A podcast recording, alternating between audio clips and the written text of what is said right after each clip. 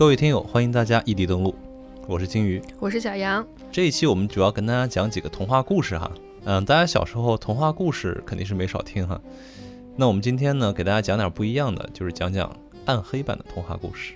暗黑童话，A.K.A. 童话故事的黑化版，就是像那个做坏人的时候一定要画浓浓的黑色眼线，那个周芷若练九阴白骨爪的时候那个样子。嗯，没错，其实暗黑童话一般都是披着童话的外衣，内容上会掺杂一些血腥、暴力或者关于性的内容。嗯，那肯定是不适合在作为童话给小孩子看的嘛。嗯。但其实比较有趣的是啊，像大家现在比较流传广泛的，像格林童话呀、安徒生童话呀，他们其实是被后人改编了很多年和很多个版本，才变成大家现在所熟知的内容。对，甚至其实呢，格林童话也并不是格林兄弟撰写的，他俩最多只能叫个责编吧，就是收集资料，把当时流传很广的一些民间传说整合到了这本书里。最初这个整合版本，它也不叫格林童话，而是叫《儿童与家庭童话集》。哎，是的，呃，这些故事的来源，它的成分很杂。有可能是当地农民，也有可能是知识分子，嗯，呃，可能是商人、地痞流氓等等三教九流都有，嗯，他们收录的时候呢，也是不加修改，但是因为呃初衷也并不是给儿童创造一个美好世界嘛，嗯，他们是想通过故事的形式来警示世人，那故事展现的当时所处那个时代的一些价值观啊、道德观等一些问题哈，嗯，为了让大家了解到真实、黑暗、邪恶的一面，从而起到警示的作用。对，毕竟所有文学作品都是在时代背景下产生的嘛。然后后人呢，是为了贴合童话这个名称，经过不懈的修改啊、编撰啊，逐渐变成了现在大家所熟知的，更适合作为儿童睡前读物的这样的版本。对，但是还有一点，呃，比较有意思是，我觉得就是可能每一代人跟每一代人，他读童话的对童话的定义不是一个定义，而且大家可能听到的版本会有一丝丝的差别。哎，对的。那这大概就是一些这种黑暗童话的背景吧。嗯，那我们就赶紧开始今天的内容吧。好的。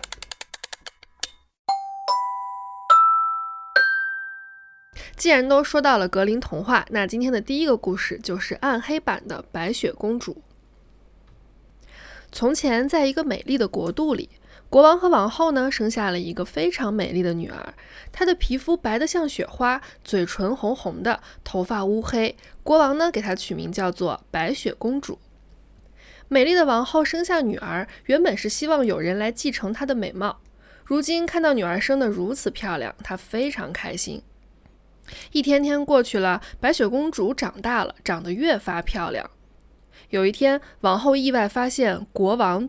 居然在猥亵白雪公主，王后气得发疯。但她第一个想法并不是保护自己的女儿，而是觉得自己的丈夫要被抢走了。于是她开始明里暗里的针对白雪公主，趁人不注意就会打骂她。最后，王后的嫉妒心再也无法容忍白雪公主，她就找来了猎人，想让她杀死白雪公主，并割下心脏带回来作证。好心的猎人放走了白雪公主，公主一路逃跑，跑到了森林深处。碰到了七个小矮人，请求他们收留他。但是七个小矮人也不是善茬，他们趁人之危，看到这么漂亮又无助的公主，趁机欺辱了她。王后得知白雪公主没有死之后，非常生气，想了好几种方法来置她于死地，最后用毒苹果成功的将白雪公主毒死。就在七个小矮人要为白雪公主举行葬礼的时候，路过的王子看到了躺在水晶棺材里、有着惊人美貌的公主，他非常心动，就想把这具尸体带回自己的国家。小矮人们同意了，没想到王子在运送的过程中，马车磕到了路面的石头，白雪公主喉咙里的毒苹果也被磕了出来，她意外的得救了。对于王子来说，这可能是个意外，毕竟他刚开始想要的只是一具漂亮的尸体。但现在既然有了一个活人公主可以娶做妻子，也是可以的。王子和公主举行了婚礼，公主决心向自己的母亲报仇。她派遣使者前去父亲的城堡，要求他交出皇后，理由是王后使用巫术谋杀白雪公主未遂。白雪公主的父亲在白雪公主离开之后，就开始沉迷于其他少女之间，并不喜爱王后。于是王后被爽快地押送给了白雪公主。王后被押送上来，在白雪公主和王子的注视下，王后被强制穿上了一双铁鞋，铁鞋烧得通红。白雪公主看着王后因为极度的痛苦而颤抖，她开心地笑了。那这个故事到这里就结束了。唉，怎么说呢？跟我们小时候听到的版本就完全是一个风马牛不相及。其实王子是个恋尸癖，对吗？对，就是在啊我在查资料的过程中，发现原版就非常的露骨，以及它有一些极端的癖好在里面。对，嗯，然后而且我觉得这整个故事也充斥一种厌女的味道和让女性互相厮杀的味道，感觉跟当时整个社会背景也是有关系的。是的，嗯你看，它是一个以家庭为背景的故事嘛，但是它丝毫没有讲述如何表达爱、感受爱，而是父亲和女儿怎样这个不符合伦理纲常的感情啦。母亲得知之后，却不是保护自己的女儿，而而是开始跟女儿辞境，觉得她自己老公要被抢走了，就是她整个的这个基调就是很怪异。虽然说最是无情帝王家吧，也不能这样，对对吧？嗯，我觉得从整个的故事里，我们也真的是可以看到当时的那种背景之下女性的生存环境，就是你可以是公主，你可以是漂亮的、可爱的，你可以有一些些的权利，但你必须是位居第二的。然后，但是这个逻辑的底层就是王后要和女儿来争夺丈夫，而而且为此互相残杀，我觉得还挺让人唏嘘的。呃，其实我觉得，如果说童话是现实世界的缩影哈，那格林童话就反映的是十八世纪那时候欧洲的中世纪，就是被人称为黑暗时代嘛。嗯它反映的就是十八世纪的生灵涂炭和经济凋敝的那个德国社会。嗯因为在漫长的中世纪啊，德国一直处于这种四分五裂的状态。在一六一八到一六四八年的三十年战争，让德国损失了差不多三分之一的人口，嗯，而且这其中百分之九十是男性。哦，那战后的德国呢，就分裂为三百多个大大小小的国家。嗯哎，那这样我们就可以理解格林童话为何有那么多的王子和公主哈。嗯其实刚才说到这儿，你也可以理解啊，就是这种故事为什么会作为儿童的睡前故事呢？因为这就是那个时候人们的日常啊，常态就是这样的。对他们觉得这很正常。嗯那母亲可能想以这种这种黑暗的童话故事教育孩子理解这个残酷的世界，嗯学会如何应对这种社会的环境。嗯而且还有啊，就是欧洲童话里之所以有这么多的邪恶继母，是因为当时的医疗条件很落后啊，女性的分娩死亡率极高，嗯，这样就导致男性的再婚现象非常普遍。再加上呢，欧洲当时历史上实行的是长子继承制，继母们为了自己的孩子能够继承遗产，甚至说是王位，嗯就会想方设法害死这个前妻的孩子，甚至是前妻，这在当时是非常普遍的现象。嗯，所以我觉得这种故事反而还更加符合当时那个时代背景。你说呢？真实的情况就是这样的。对，嗯，其实我们呃最常听到那个白雪公主的版本是她被这个继母追杀嘛，但是原版当中是她的生母，好像就是有一些资料显示是大家为了这个观感稍微能够舒适一些，就觉得生母还是最好不要跟自己的孩子 这个互相厮杀，就把这个角色改成了继母。对，虎毒还不食子呢，是吧？就整个她像白雪公主，你看她成长的环境就是一个非常畸形的，对，啊，父亲跟他或许是恋童癖吧，或许反正就是可能这是在当时也是一种常态。总之就是这种不伦恋，然后母亲对他的嫉妒，小矮人对他的剥削，都导致他在整个这个他的认知里就是一个畸形的。然后等到他自己有权利之后。他向王后报复的方式就是让他穿上滚烫的铁鞋跳舞致死。对，嗯，一个轮回。唉，下一个吧。好的，那下一个故事我来讲哈。接下来我为大家带来豌豆公主的故事。暗黑版。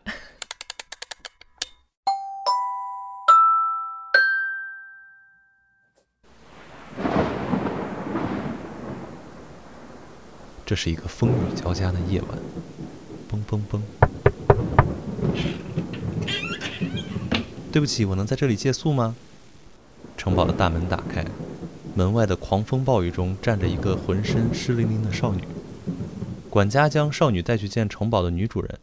少女说：“她是邻国的公主，今天偷着跑出来玩，却没有想到遇到了暴风雨，一时间没法回去，想请求主人让她在城堡中借宿一晚。”公主嘛，这可是不能冒充的哦。女主人说：“请跟我来吧，带你来看看你的房间。”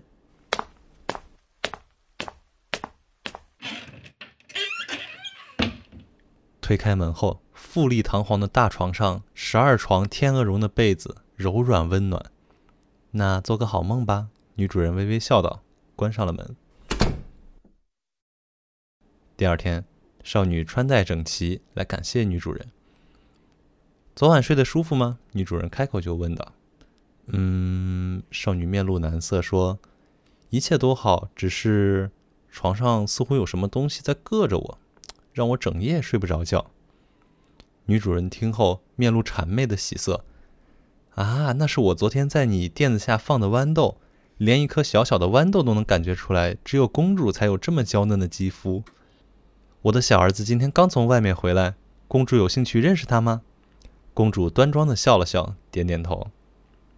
晚餐很美味，女主人把装着肉的盘子递给儿子，笑嘻嘻地说：“吃吧，我的好孩子。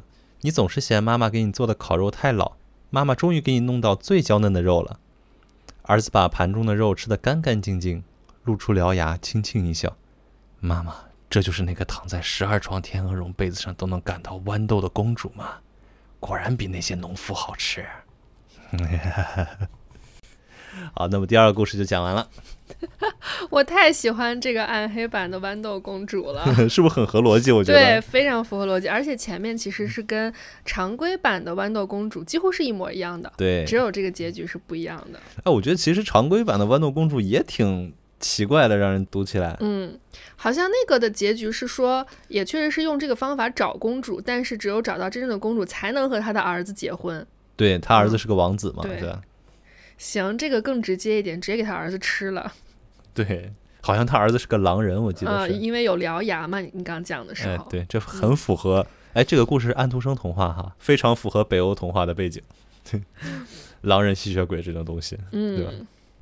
好，那么下面带来今天的第三个故事，是在暗黑童话中比较出名的一个系列啊，它叫做《枕头人》。哎，对的。嗯，这个枕头人呢，他是爱尔兰的戏剧作家马丁麦克多纳编撰的。哎，是不是那个？是不是那个那个叫叫什么？三块广告牌。哎，对对对对，三块广告牌。对，那个非常著名的电影的编剧就是这个马丁麦克多纳。然后这个枕头人它是由十个小故事组成的，呃，它现在也是编成了各种的话剧跟舞台剧，就是在各地都有演出。大家其实如果说有机会的话，也可以去看一下。然后这十个小故事啊，都是以儿童为视角。然后我今天选取了几个比较精彩的来讲一下哈。第一个故事呢，名字叫做《苹果人》。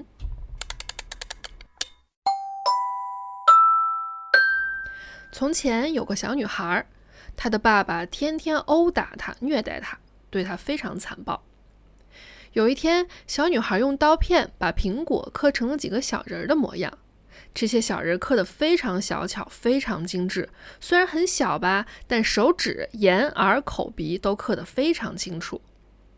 小女孩把刀片放进了小人里面，用来固定这些小人，然后把它们送给了爸爸作为礼物。小女孩温柔地说。爸爸，这是我送给你的礼物，你可千万不能吃掉它们哦。爸爸听完之后非常不屑一顾，冷笑着说：“哼，我凭什么要听你的话？”于是他当着小女孩的面把这些苹果人全都吞进了肚子里。结果，爸爸被苹果人里的刀片刮伤了肠胃，痛苦的死去了。故事还没有结束，当天半夜，小女孩突然被叫醒。他看到几个苹果人正站在他的肩上盯着他。苹果人对他说：“你害死了我们的兄弟，我们要你偿命。”然后这几个苹果人便依次走进了不能动弹的小女孩的嘴里。小女孩喉咙被划得血肉模糊，最后她被鲜血呛死了。这个故事结束了。那第二个故事叫做《作家和作家的哥哥的故事》。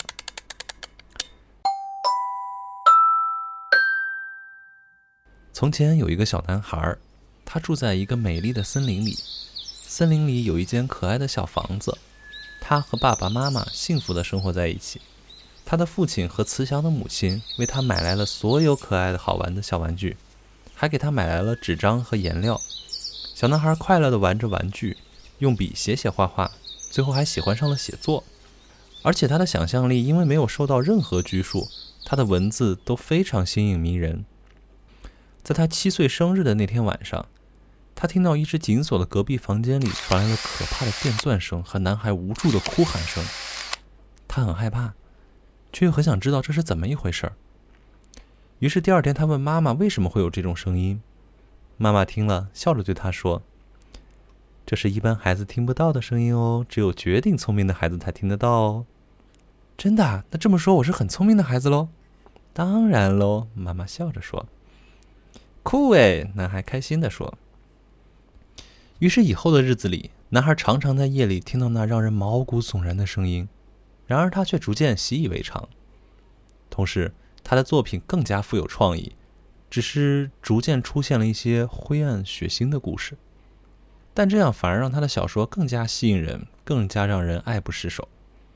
到他快十四岁的时候，他参加了一次文学创作比赛。他十四岁生日那天，突然发现那间紧锁的门底下送出一张纸，纸上用鲜血写着：“七年来，你的小说越写越好。”而我则在你隔壁的房间受尽折磨。他立刻拉开了锁，冲破那扇门，却只看见他慈祥的父母正笑眯眯地看着他。父亲拿起电钻启动，发出那种可怕的声音，而母亲则装出男孩无助的哭声。父亲的桌面上放着一小瓶红色的液体，假装鲜血。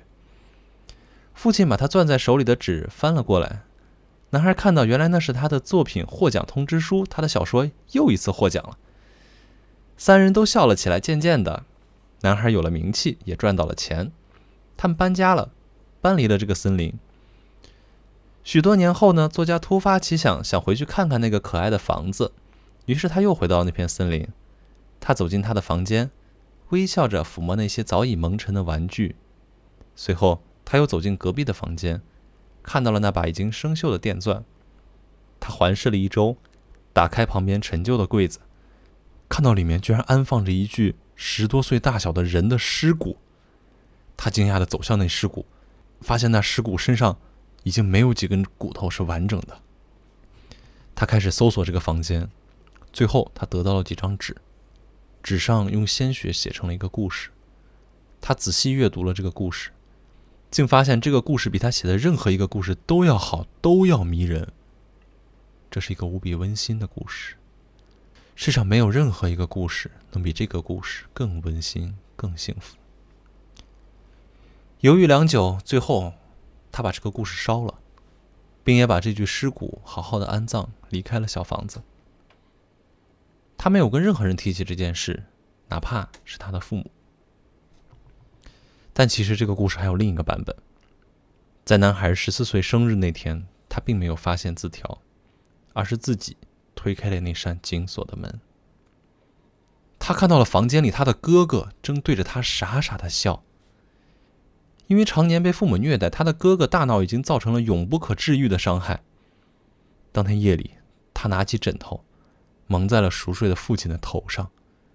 父亲开始挣扎，渐渐的，他的身体变得僵硬，最后逐渐失去了挣扎的能力，渐渐死去。男孩拍了拍母亲，让她醒过来，让她亲眼看看父亲的死状，再拿枕头杀了母亲。第二天，他把双亲埋在了家后面的一口许愿井旁，并带着他的哥哥离开了那个地方。这个故事到这里就结束了。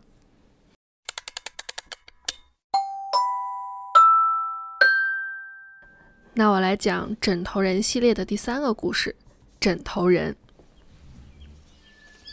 从前，在一条小河边的森林里，有一个孩子诞生了。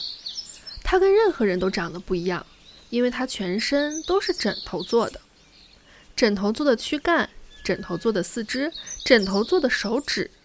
他的头是一个圆枕头，上面有纽扣做成的眼睛，纽扣做的鼻子，还有用线缝合的微笑的嘴巴。就连他的牙齿也是小小的枕头组成的，所以大家都叫他枕头人。枕头人必须是这个样子的，他得让人感到温和和安全，因为这是他的工作。他的工作是很悲伤、很艰难的。每当一个男人或女人由于生活极其苦难，感到非常非常悲伤的时候，他们只想了断这生活，只想了断自己的生命，了断自己的痛苦。当他们要自杀时，当他们用剃刀、子弹、煤气或要跳下高楼时，枕头人会来到他们的身边，坐在他们的身旁，轻轻地揽着他们。枕头人会说：“等一等。”时间会奇怪地慢下来。当时间慢下来的时候，枕头人会回到这个男人或女人的童年时代，回到他们可怕的生活还不曾开始的时候。枕头人的工作是非常非常悲哀的，因为他的职责就是要让这些孩子们自杀，以避免他们日后在经历了苦难的岁月之后再走同样的路，对着煤灶，对着枪口，对着湖水。枕头人劝说他在成长之前就结束自己的生命，让自己的痛苦永远不会发生。当然，一个年幼的人突然自杀，总会让人觉得非常不自然。但是如果当一个五岁、六岁的小孩子发生车祸，或失足落水，或者不小心给套在头上的塑料袋打了死结的时候，大人们只会伤痛自己的大意，而不会发现孩子们是自杀的。枕头人的工作就是教导这些孩子如何自杀，如何冲出马路，如何跳进水里不被发现，如何巧妙地为塑料袋打上死结。就这样。在枕头人的工作之下，总有很多儿童死于各种意外，这些儿童也就免去了长大后面临的痛苦，在快乐的童年中安然死去。不过，并非所有的孩子都喜欢枕头人。有一个快乐的小女孩，她就不相信枕头人。当枕头人告诉她未来的生活是阴暗的，以及她即将面临的苦难时，小女孩赶走了她。枕头人哭着走了。他滴下一滴滴那么大的泪珠，积了一大滩的水。第二天夜里，又有人来敲那女孩卧室的门。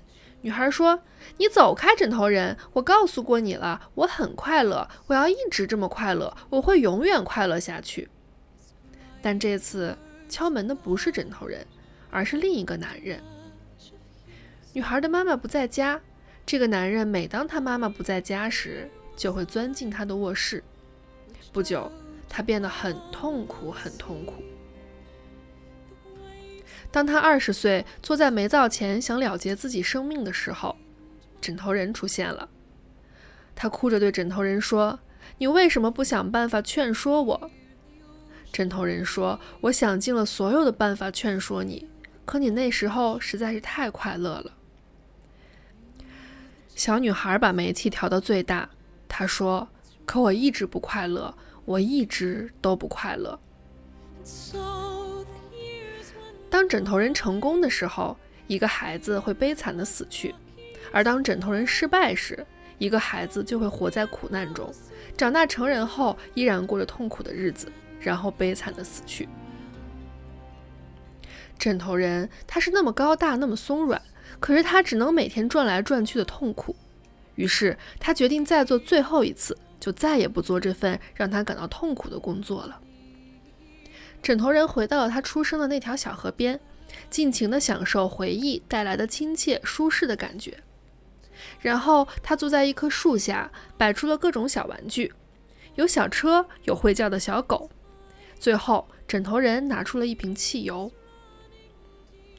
不一会儿，一辆汽车驶进了这片森林里，停在了小河边上。车上下来了一个小小的枕头人，他的全身也是枕头做的。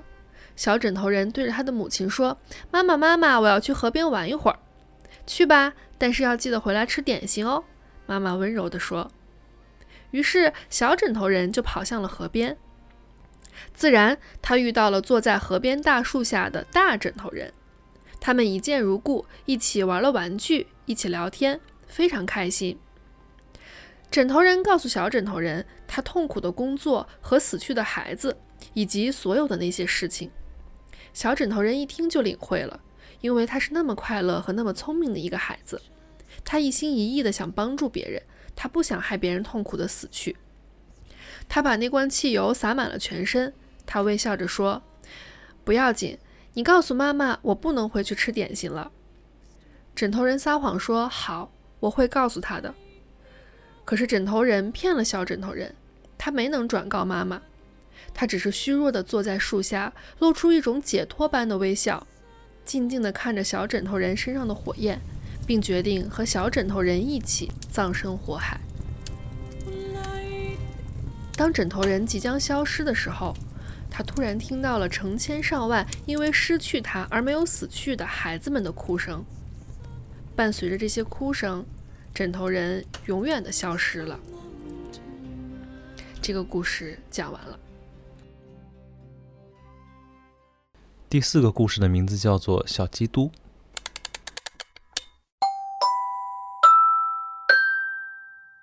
从前有一个小女孩，他的父母非常爱他，给他买来了好多好多玩具，并无微不至的照顾着他。他的父母并没有对小女孩做过任何严格的宗教培养，而在小女孩六岁的时候，她却固执地认为自己是基督的又一次转世。于是她天天溜出家门，跑到各家各户为他们祈祷祝福，而且还会经常去劝瘾君子和酗酒者戒掉恶习。很多人因为她的可爱，都会听取她的祝福或劝勉。然而她的父母却觉得，一个六岁的小女孩时常与这些瘾君子和酗酒者混在一起，这样很不好。所以父母常常出门把她找回家。每当到这个时候，她就会发脾气，在屋子里尖叫着乱摔她的玩具。父母就劝说：“基督可不这么做。”她反驳说：“那是老基督，我是新的基督。”有一天，小女孩又溜出家门，这一次他整整两天都没有回家。父母心急如焚，找遍了附近各处都没有收获。当他们正要报警的时候，接到了一个电话，是一个牧师打来的。原来，小女孩跑到教堂去做布告了，一开始还做的有条有理的，到后来就越来越不知所谓了。牧师请两位家长马上把她带回家去。父母喜出望外，立马驾车前往教堂，但由于太兴奋了，车子撞上一辆大货车，夫妻两人当场死亡，小女孩成了孤儿。不久之后，小女孩被政府带到了一户人家，这户人家对政府隐瞒了他们曾经虐待过儿童的经历，并隐瞒了他们收养这个小女孩正是因为他们痛恨这个小女孩。于是，自然而然的，小女孩自从踏进他们家门，就没有过上一天舒服的日子。她天天被无故毒打，吃不饱饭，还被恶语嘲笑自认是基督的事情。但她的眼神一如既往的清澈，每天都会偷偷跑去教堂，请求上帝宽恕她的养父母。养父母收起了她的鞋子，迫使她走在充满碎石和玻璃渣的路上。小女孩的脚上沾满了鲜血。教堂的地板上留下了一道又一道的血痕，而小女孩却依旧虔诚。有一天，小女孩在路上看到了一个虔诚祷告的瞎子，于是她学着基督的样子，用唾液混着地上的沙子抹在了他的眼睛上。但瞎子以为他是坏人，就报了警。从警察局把小女孩领回家后，养父母问小女孩：“你要像基督一样吗？”小女孩点了点头，说：“我要。”于是养父母用铁丝编出了荆棘王冠，狠狠地套在小女孩的头上，鲜血顿时淌满了她幼小的脸。养父母露出了凶狠的笑容：“现在，你还想要像基督一样吗？”小女孩强忍着疼痛：“我还要。”养父母于是找来了一个沉痛的十字架，把小女孩绑在上面，并让她在客厅里背负十字架走一百圈。然后养父母就看电视去了。小女孩走啊走，一直走到双腿失去知觉而倒下，虚弱的在地上喘着气。养父母像看戏一样走进来，嚣张的说：“现在你还想要像基督一样吗？”小女孩抬起苍白的脸，一字一颤的说：“我还要。”养父母恼羞成怒，把她的脚钉在十字架上，放在客厅，然后两人就睡觉去了。第二天起来，他们发现小女孩一动不动了，以为她死了，于是凑过去探了探她的气息，没想到小女孩还活着。他们真的被惹怒了，不过他们还是用充满挑衅的语气问道：“你还想要像基督一样吗？”小女孩艰难地睁开眼睛说：“不，我不要了，我不要了，我就是基督。”养父气急败坏，好，我就让你当基督。于是他把手中的刀狠狠插进女孩身体的一侧，然后夫妻二人把小女孩装进了水晶棺材，并给她留了三天份的空气和食物，然后开始活埋她。一边埋，他们一边露出残忍的笑容，叫嚣着：“如果你是基督的话，三天后你就会爬出来，爬出来啊！”小女孩在棺材里没有反抗，只是静静的等待，等待。三天后，一个人经过那对夫妻的房前，被一个小小的坟头绊倒了，坟里响着轻轻的敲打声。然而这人却是个瞎子，他不明白这个声音意味着什么，只是爬起来，继续赶路。敲打声随着瞎子的离开渐渐减弱，消失在风中。这个故事到这里就结束了。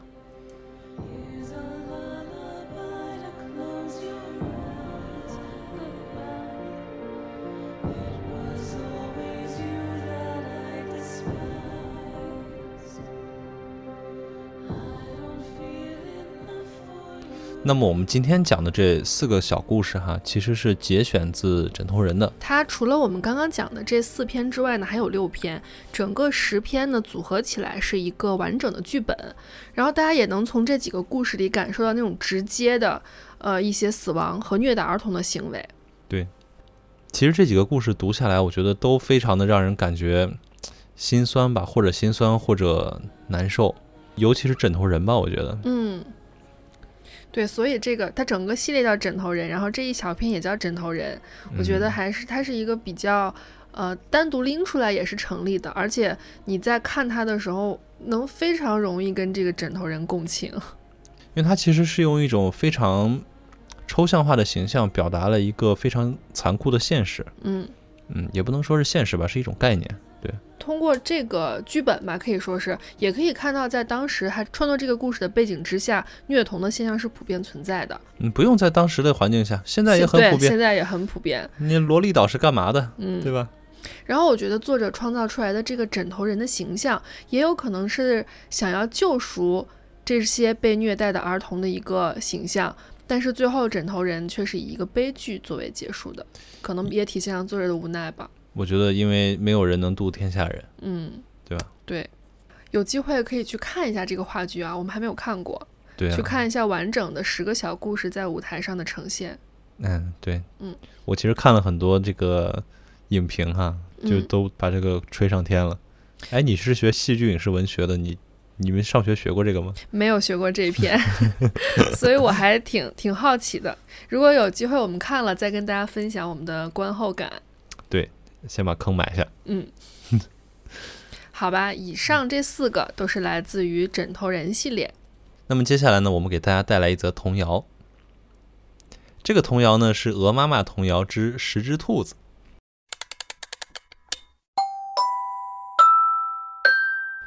这个童谣是这样的：大兔子病了，二兔子瞧；三兔子买药，四兔子熬。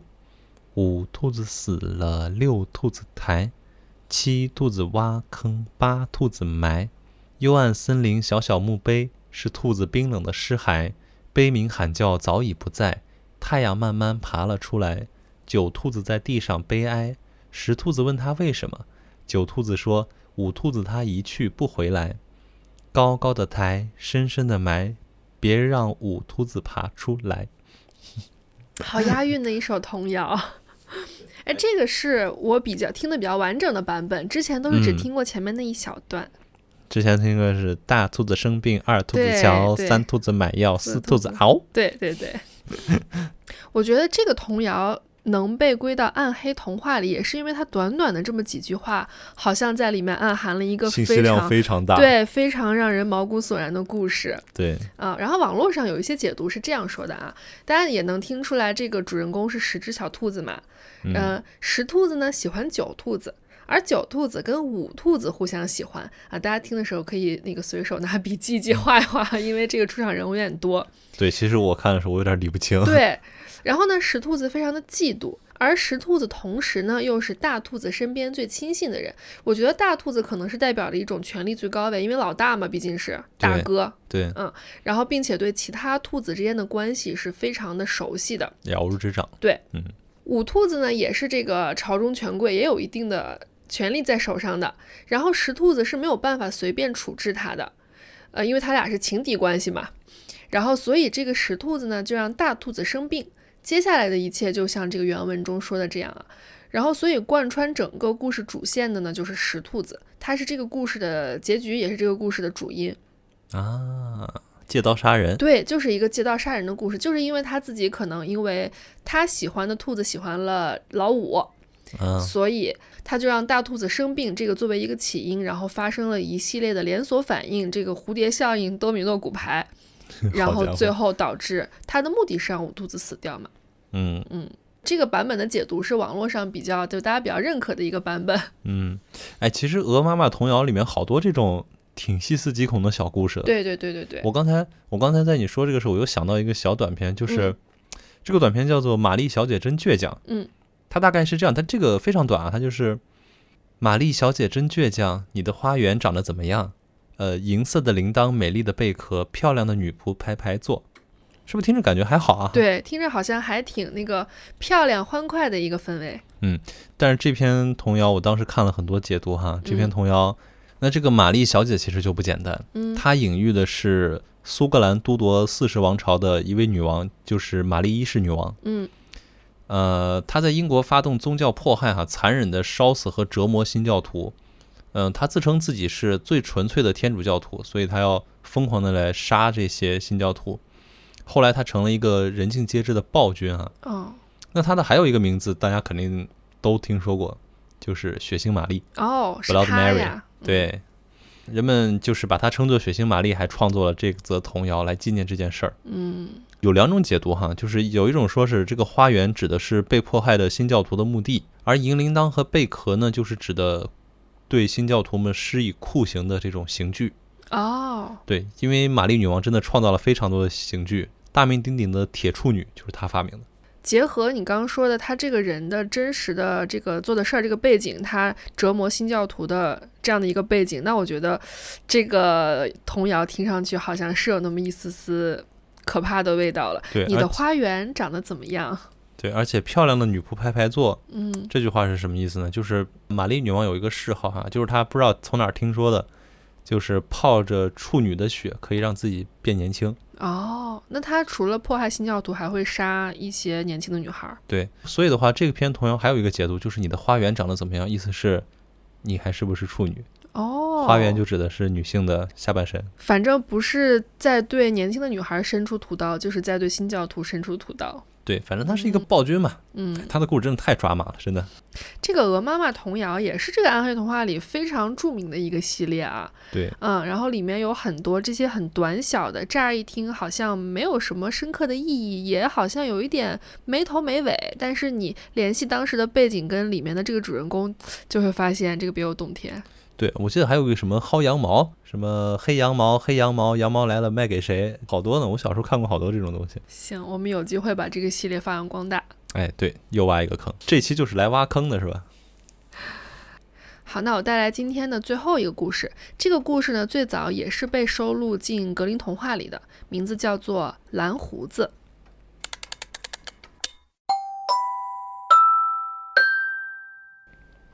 很久以前，有这么一个人，他有许多漂亮的房子，有的在城里，有的在乡下。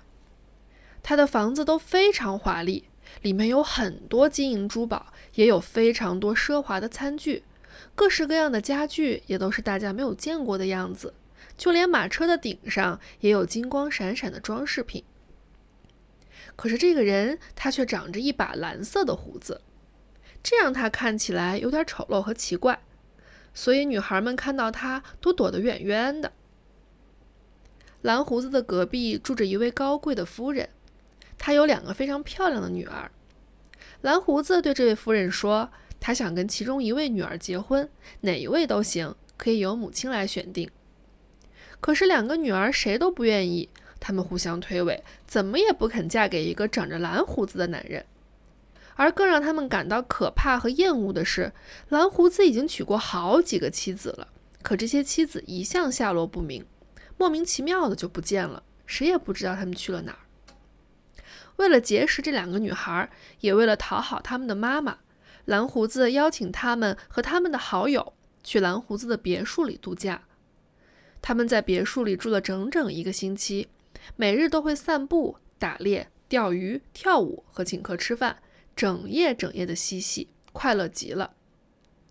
他们被这奢华的生活吸引了，逐渐，妹妹也不觉得蓝胡子可怕了，反而认为他是个非常正直的人。当大家回到城里之后，这俩人竟然举行了婚礼。过了一个月，蓝胡子对妻子说：“他为了做一笔大生意，迫不得已要去外地，至少需要六个星期。”他还说，在他出门期间，妻子可以随意娱乐，随意约他的朋友们来玩儿，高兴的时候也可以带他们去乡下，无论到什么地方，他都可以吃最好的饭菜。在走之前，蓝胡子把家里所有的钥匙都交给了妻子。他说：“这些钥匙你都可以随意使用，用来打开储藏室和首饰箱，任何的食物、衣物你都可以尽情使用。但是这一把是开地下室走廊终点那个小房间的门的，我禁止你到那里去。”妻子答应遵照丈夫的嘱咐去做。丈夫吻别妻子之后，登上马车出发了。邻居和妻子的朋友们非常渴望来看看蓝胡子家豪华的陈设，巴不得收到新娘的邀请。因为当蓝胡子在家时，大家畏惧他，都不敢到他家里来。现在他们一进门就争先恐后的参观各间卧室、书房和衣帽间，只见一间比一间漂亮，一间比一间阔绰。紧接着，他们来到了家具储藏室，他们在那儿看到了无数精美的地毯、床。安乐椅、长沙发、独角茶几和其他的桌子，以及从头到脚都能被照到的大穿衣镜。这些镜子镶着谁都没有见过的玻璃的、银的或者镀金的华丽边框，这所有都使他们眼花缭乱。他们不停地赞美和羡慕新娘的幸福，但是新娘对观赏这些财富却不感兴趣。她着急着想去看一看地下室的那个小房间。她被强烈的好奇心驱使，等客人都离开后，她走向了那间走廊尽头的房门。她走到小房间门口，又想起了丈夫的禁令。她想，如果不服从丈夫，可能会招致不幸，所以她犹豫了。可是她实在是无法压迫想走进去看一看的强烈欲望，终于拿出了那把小钥匙，哆嗦着打开了房间的门。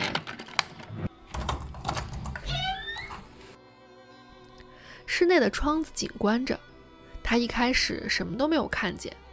过了一会儿，他慢慢看清地板上有斑斑血迹，血迹上面印出了好几具被捆绑着躺在墙角边的女人的尸体。这些原来都是蓝胡子的前妻，是蓝胡子把他们一个又一个杀死的。妻子害怕极了，手里那把刚开完门的小钥匙当啷一声滑到了地上。他定了定神，拾起钥匙，重新锁上门，随后回到了自己的卧室里，想平复一下情绪。然而，他的感触是那样强烈，情绪怎么也无法平静。就在这时，他发现钥匙上渗出了血迹。他用布擦了两三次，可每次擦完，血迹又会重新渗出来。用水洗也是一样。原来这把钥匙是有魔力的，一旦用它开了门。血迹是没办法弄干净的。妻子害怕了，他决定把这把钥匙单独藏起来。蓝胡子当天晚上就回来了。当蓝胡子向他要钥匙时，妻子把其他的钥匙还给了他。嗯，那把小房间的钥匙呢？为什么不和这些在一起？蓝胡子问。哦，我准是把它忘在楼上的桌子上了。妻子回答说。马上去给我拿来！蓝胡子着急地说。经过好一会儿迟疑，妻子才把钥匙拿来了。蓝胡子一看钥匙上有血迹，立马明白发生了什么。蓝胡子对他说：“看来你很想到那个房间里去，夫人。那你就去在那些女人身边，给自己找个好位子吧。”妻子马上哭着跪倒在丈夫的脚下，请求饶恕她没有遵从丈夫的嘱咐而犯下的罪，并且再三保证以后绝不重犯。她是那样的美丽，又哭得那样伤心，铁石心肠的人也会被感动的。可是蓝胡子的心真比铁石还要硬。既然一定要我死，那就多给我一点时间，让我祈祷一下吧。妻子含着泪水望着他，祈求着说道：“我就给你半刻钟功夫，多一分钟都不行。”蓝胡子说。妻子离开蓝胡子去了楼上，他想到之前他的哥哥们说今天会来看望他，于是他赶紧叫来了他的姐姐，请姐姐给哥哥们打信号，让他们赶紧到这里来救救他。就在蓝胡子没有耐心，马上就要冲上楼去抓妻子的时候，大门被两个哥哥撞开了。他们一个是龙骑兵，一个是火枪手。蓝胡子被哥哥吓得拔腿就跑，想要逃命。两个骑士紧追不放，蓝胡子还没有奔过门前的台阶就被抓住了。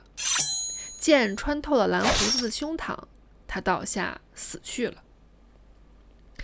可怜的妻子得救了。因为蓝胡子没有孩子，所以妻子成为他一切资产的主人。他把这些资产的一部分作为姐姐和一位绅士的结婚费用，另一部分作为两个哥哥买下军官职衔的费用，剩下的为自己和一位非常诚实的人结婚所用。他跟这个人共同生活，使他忘却了与蓝胡子经历的可怕的岁月。这个故事结束了。嗯，这个故事也给人感觉很怪。是。蓝胡子感觉像是一个杀人狂魔哎，我跟你感觉不一样。啊！对我感觉蓝胡子这个事儿是不是真的两说？有可能蓝胡子是被那个哎冤枉的，是不是？是被谋财害命了的。呃，对他们就是觊觎他的财产。对，是被这一家人联合给干掉了。嗯，那地下室那些前妻的尸体是怎么回事啊？那他哥哥为什么进去也没再提地下室的前妻的尸体的事儿是吧？做了伪证了。哎，其实我们在网上查了一些资料哈，就是格林童话里的这个蓝胡子的故事模型，呃，来源于法国的一个民间传说。它最早是在一六七九年撰写在这个《旧时代故事和童话寓言》这个合集上的。嗯嗯。然后蓝胡子这个故事呢，其实是两个真实故事的杂糅，其中有一半成分被认为来自于真实历史。最流行的说法是，蓝胡子是法国百年战争时期的元帅。啊，这位元帅其实倒不是真的蓝胡子啊，就是他头盔总是有蓝色的涂装。嗯因为其实大家知道啊，在蓝色在古代是非常珍贵的颜色，嗯，就像戴珍珠的少女非常出名的原因，就是因为她用了大量的蓝色，对吧？哦，传说这位元帅有着超群的军事才华，和圣女贞德一块儿并肩作战过。嗯，对对，这个我听过。他和圣女贞德是这个战友。哎，对，嗯是的，本来应该会成为英雄的他，到后面不知道因为什么迷上了炼金术，然后为了获得鲜血，他亲手杀死了一百四十名儿童，哦，最后被施以火刑了。啊，这是他的其中一半儿的原型哈。嗯他的另一半儿的原型是来自于，呃，早期法国布列塔尼地区的一个统治者。嗯这个统治者他曾经杀掉过他的三任妻子，嗯新的妻子在他出远门的时候发现了一个房间，里面装有三个前妻的遗物。但是呢，因为他在这之前呢，就听一个预言说，这个统治者会被自己的儿子杀掉。嗯，哎，但是在他之前呢，他知道他是没有儿子的，嗯也就是说这个儿子只能是他生的。于是呢，他就想，我不能自己动手杀你，我要让你儿子杀你。嗯然后他就怀孕了。呃，在她怀孕之后呢，三个前妻的鬼魂就跑来警告她，让她快跑，不然这个统治者就会在孩子降生之前把她杀掉。哦也就是说，统治者也是听过这个预言的。嗯，哎，反正统治者是不会允许儿子出生的。对，所以他一直没儿子。哦，嗯，呃，这个很像那个俄狄浦斯王的故事。哎，是的，对，就是预言说这样，然后他的一辈子都是在躲避这个预言，但最后还是让预言成真了。哎，我觉得预言其实挺有意思啊。嗯有机会我们可以单开一期来讲。不要再挖坑了。没有，因为我是突然想到有一个特别有名的预言家，嗯然后他预言自己在五十九岁那天会死。嗯，然后他可是他在五十九岁之前他怎么都不死，然后他为了实现这个这个预言的，杀了，哎，对荒唐。对，哎，这个预言预言这个话题真的很有意思，我们嗯真可以再开一期来讲哈。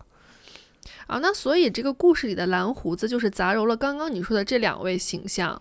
对，而且现在呢，就是蓝胡子这个词儿哈，在某些地区已经被成为了这个呃娶妻杀妻之人的代名词了。嗯，就专杀老婆的这种变态杀人狂。对，反正是嗯不是什么好词儿哈。嗯就可见这则黑暗童话的影响有多深远。其实这个童话的寓意和价值观一直都饱受争议哈，因为每个人都有自己的诠释，对吧？嗯，我觉得这可能也是它能流传至今的原因哈。就像咱们俩听完，可能感受第一下就会不一样。哎，对，完全不一啊，样。对我可能会觉得，哦，这个人很很可怕。如果我是他的新妻子，我可能会连夜跑路。哎，你是代入了，对对对对对，然后你可能会站在更客观的角度，觉得，哎，那怎么就这么巧啊？你的哥哥们又来了，然后遗产又被你继承了，对、嗯我是从这个谁受益谁有罪这个角度来说嘛，是吧？也很有道理。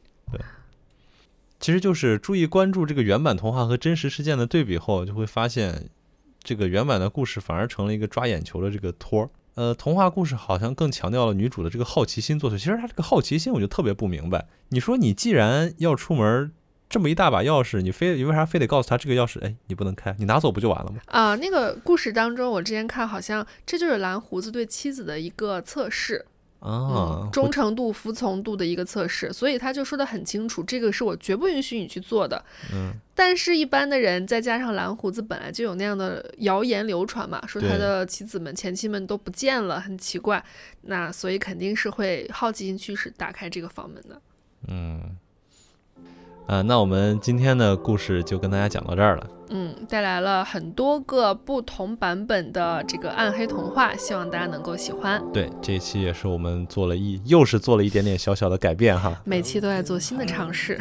如果大家喜欢我们这期的内容呢，可以把它分享给你的朋友、家人。如果大家也有自己想听的主题、案件或者是一些都市传说，也欢迎大家在评论区留言给我们，然后我们会努力做大家都喜欢的内容。嗯，努力努力划重点。我们的节目呢，现在在小宇宙、喜马拉雅、苹果 Podcast、网易云音乐、QQ 音乐都有同步的更新。大家喜欢我们的话，不要忘记订阅哦。然后呢，我们在小宇宙内部也开通了赞赏功能。然后，如果大家非常喜欢我们的话，欢迎给我们随意赞赏。哎，打点钱吧，老板们。好吧，那我们今天就聊到这里，我们下期再异地登录，拜拜。拜拜。Small town boy in a big arcade. I got addicted to a losing game. Oh, all I know, all I know. 车子下车车，妈妈，这就是那个躺在床上十二，呸！他是是而且哦，对对对，虚弱的，虚弱的在，虚弱的的在，这些镜子相正是这些镜随意约他的女友。竟然发现这个古诗比这个古诗。他仔细阅读了这个故事。